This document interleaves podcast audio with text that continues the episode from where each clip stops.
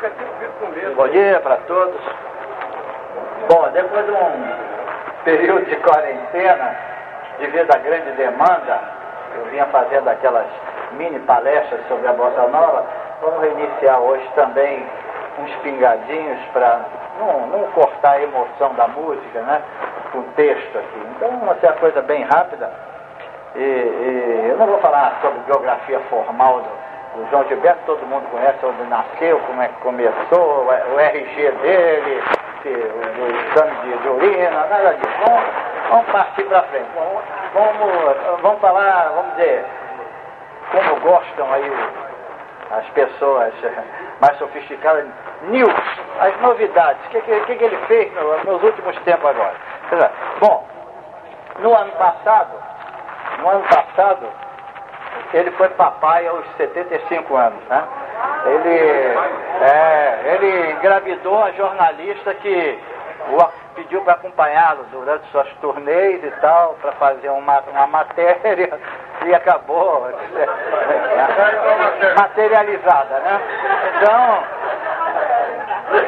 esse ano é, os jornais publicaram também que a Madonna anda atrás dele tentando contactá-lo de todo jeito e não consegue, né? Não acha ele, está esnobando a Madonna, né?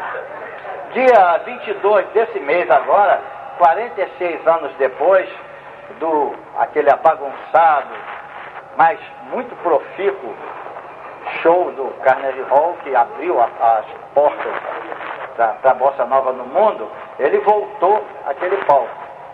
E apesar de atrasar oito minutos para entrar em cena, ele, aliás, um recorde positivo para ele, né? Oito minutos é um recorde positivo.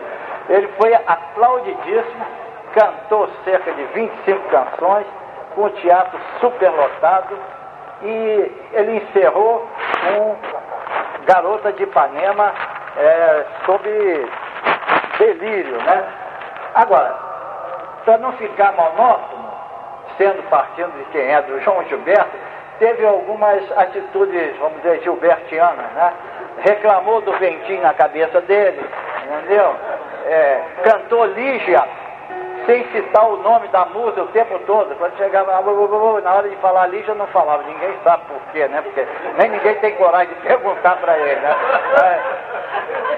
Para surpresa do público e dos jornalistas, ele voltou ao palco depois dos aplausos, retornou e cantou, por incrível que pareça, Deus salve a América em português.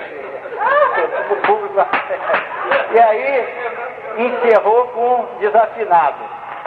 O roteiro dele, o próximo roteiro, para quem quer acompanhar o périplo dele aí, é, é o seguinte, em julho, o Umbria Jazz Festival em Perugia, na Itália, em agosto, depois de cinco anos, canta de novo no Brasil, dois shows em São Paulo e um no Rio e encerra na Bahia. Em novembro, quatro shows no Fórum Internacional em Tóquio. Entendeu? O homem está uma fera. Então, quem quiser ir reservando as passagens, já pode ir. Mais tarde a gente conversa mais um pouquinho. Obrigado. Se inscreve igual fala. Ah, obrigado.